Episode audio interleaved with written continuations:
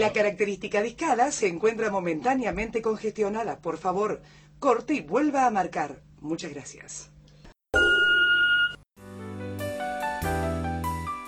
Hay imágenes que tengo, algunas impuestas y otras que borrosamente recuerdo de mi vida cuando era diminuta. Hay personas que visualizo una determinada manera en la que realmente no son. Hay algunas voces o sonidos de tiempos viejitos y por supuesto olores inconfundibles, que basta con que se me acerquen un poquito para que yo me teletransporte. De todos los recortes que tengo de cuando era pequeña, una es tu casa.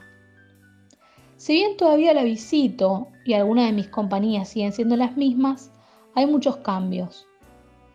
Puedo contarte algunos, pero tengo la sospecha de que no los recordarías. Lo que sí puedo hacer es compartirte mis fotos, que para eso existen, para probar la única forma material de la eternidad. Empecemos por el cuarto del fondo con balcón cerrado que da a la calle, con esa pequeña cosa triangular. Vos sabes bien a qué me refiero. No es ni un escalón ni un entrapiso. Es esa plataforma de indescifrable material en donde pasé años tratando de alcanzarla. Un pequeño periodo pudiendo sentarme sin ningún problema y en donde estoy segura que si hoy en día me subo a ella, se viene abajo. Hubo un tiempo en donde ese cuarto fue mío, de eso estoy segura que te acordás, porque cuando me dormía venías a apagarme la tele y a taparme los pies para que no tomase frío. Hoy ese cuarto ya no tiene camas, pero está llena de tus vinilos y álbumes de fotos que se mudaron ahí. Después está su cuarto mellizo. Ese sí que se quedó sin apodo y eso que es idéntico en tamaño. Conocido por alojar a esa cama esa maravillosa cama con manijas que podían elevar tanto mis pies como mi cabeza y que de pequeña creía que me podía encerrar con sanguchito. Cuarto habitado por vos en invierno, ya que a la tarde le pegaba el sol. Mirá si habré sido minúscula, que de muy niña recuerdo pasar siestas juntos, observando lo circular de tu panza y los lunares pequeños y rojitos que tenías. Esos cuartos estaban comunicados por el pasillo en donde estaba la estufa, con calor rojito, en donde todo el invierno, antes de irme de madrugada, colgaban mi ropa para que me vistiesen tibias prendas. También tenía ese pequeño huequito en el piso, en donde más confesado secretamente que hace muchísimos años lo usaban para jugar a las canicas. Su cuarto tiene otra historia con un gran armario amarillo en donde me escondía jugando de pequeña, entre todas las ropas y estantes que alguna vez supieron ser mis anfitriones. Su cama, en donde nos recostamos hasta que no entramos más todos los nietos. Cuarto que ha sabido abandonar cuando alguno de nosotros se quedaba a dormir, cediendo paternalmente tu lugar para que nosotros lo ocupemos. Por otro lado, en el living estaba ese armario lleno de secretos. Enciclopedias, guías T, páginas amarillas, antiguos mazos de cartas de póker, velas, plumas del siglo pasado, miles de juegos de cubiertos y esas maravillosas copas de cristal, heredadas y heredadas. Todas reliquias para una pequeña niña que nació en un tiempo histórico ajeno a todo ello, y en donde me he sabido pasar largas tardes jugando.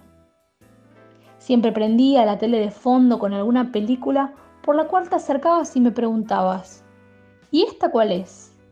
Para así quedarte sentado al lado y verla hasta el final conmigo. También acompañando tu living está el balcón. Es en donde se sentaban uno al lado del otro, pasadas las 12 de las navidades, a refrescarse y ver los fuegos artificiales. Todos esos espacios tienen lo suyo, pero llegamos probablemente ahora sí a mi favorito, el patio. Maravilloso rectángulo de baldosas rojas, escenario protagonista de todas las tardes de calor, con techo fácilmente movible y esa puerta antigua trabada con un ladrillo que nos permitía salir a jugar. Durante años guardó una ladera en desuso, llena de recipientes que eran desordenados por mí lugar predilecto para jugar con agua, sitio favorito de cualquier niñez.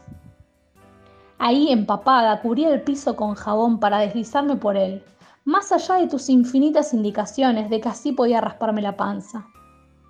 Dentro de él estaba ese sistema que vos mismo creaste, con esa ducha conectada al agua fría para poder utilizar con malla los días más calurosos de enero. Lugar de infinitos cumpleaños, fondo de todas las fotos familiares, escenografía de viejos videos de la infancia.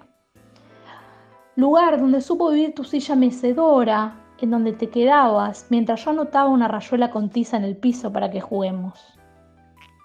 Ese patio, receptor directo de tus músicas, probablemente sea el lugar que más tangos ha escuchado en la vida, porque han pasado por él tres tocadiscos.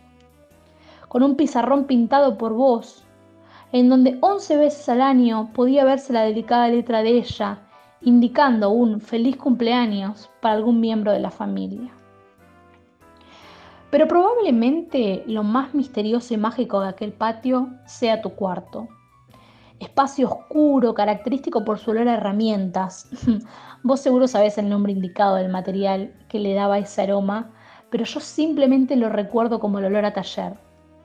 Repleto de cajones con clavos, tornillos y tuercas de todos los tamaños martillos y destornilladores colgados en las paredes, tocadiscos esperando a ser arreglados, inventos a medio hacer. Todo eso era parte de aquel pequeño mundo que existía en tu casa, en donde algo que decíamos se rompió, entraba y salía reforzado y con nuevas funciones. Lugar donde se construían las cosas más insólitas y donde realmente ninguna idea parecía disparatada ni imposible. Todos esos lugares hoy están algo cambiados probablemente por el paso del tiempo, probablemente porque yo ya no sea diminuta, o probablemente porque ya no lo habitamos los mismos. No sé por qué pensé que te gustaría escuchar de tu casa. Sentí que era algo que no visitabas hace un tiempo. De todos modos, no sé por qué creí que si quisiera saber de ella, mi testimonio de borrosos recuerdos infantiles fuesen de ayuda. Supongo que al tratar de describirlas esas imágenes son las más características que me vienen, aunque hayan sido hace años, o aunque no tengo forma de saber si son tus favoritas. Pero son las que tengo en la memoria. Y como esta se ha vuelto algo tan difuso en nuestra familia, supongo que simplemente me dejé llevar por ella. Voy a despedirme con una última imagen permanente que tengo de tu casa. Está ni bien entramos, a la vuelta de la escalera justo arriba del armario nano, en la columna. Ahí, pegada, hay una pequeña foto, una que debe estar hace por lo menos 17 años. Estamos los que en, su momento éramos todos tus nietos, ella y vos. Se ha ido distinguiendo con el tiempo, adoptando un color sepia. Pero lleva tanto impregnado en esa pared que es imposible siquiera tratar de despegarla. Es la eternidad misma constituyendo tu casa. Son zorrijas fijas que se quedaron plasmadas. Es un rincón de tu hogar que está sellado en la memoria. Inamovible e infinita como tu recuerdo, como todos nosotros. Porque todo, todo está guardado en la memoria. El número solicitado no corresponde a un abonado en servicio.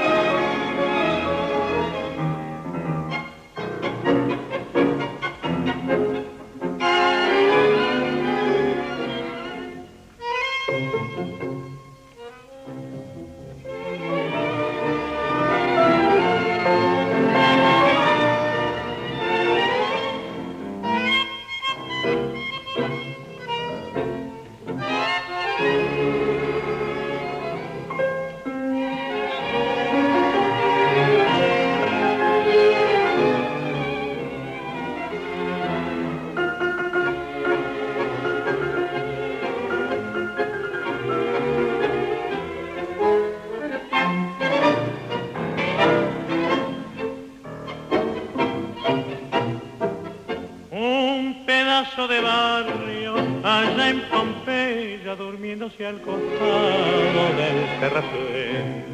Un farol balanceando en la barrera y el misterio de adiós que siembra el tren. Un ladrido de perros a la luna y el amor escondido en un portón. Los sapos redoblando en la laguna y a lo lejos la voz del bandoneón. Barrio de tango, luna y misterio, calles lejanas como estarán, viejos amigos que hoy ni recuerdo, que si habrán hecho, donde andarán.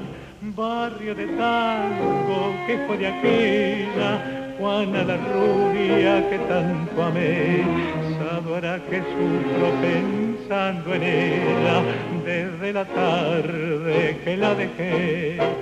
Barrio de tango,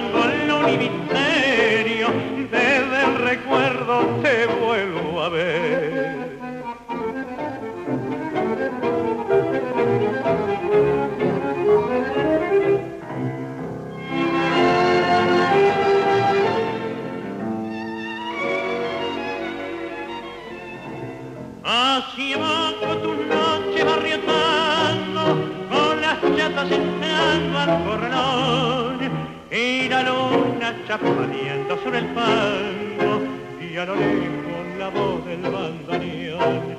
Barrio de tango, el misterio, desde el recuerdo te vuelvo a ver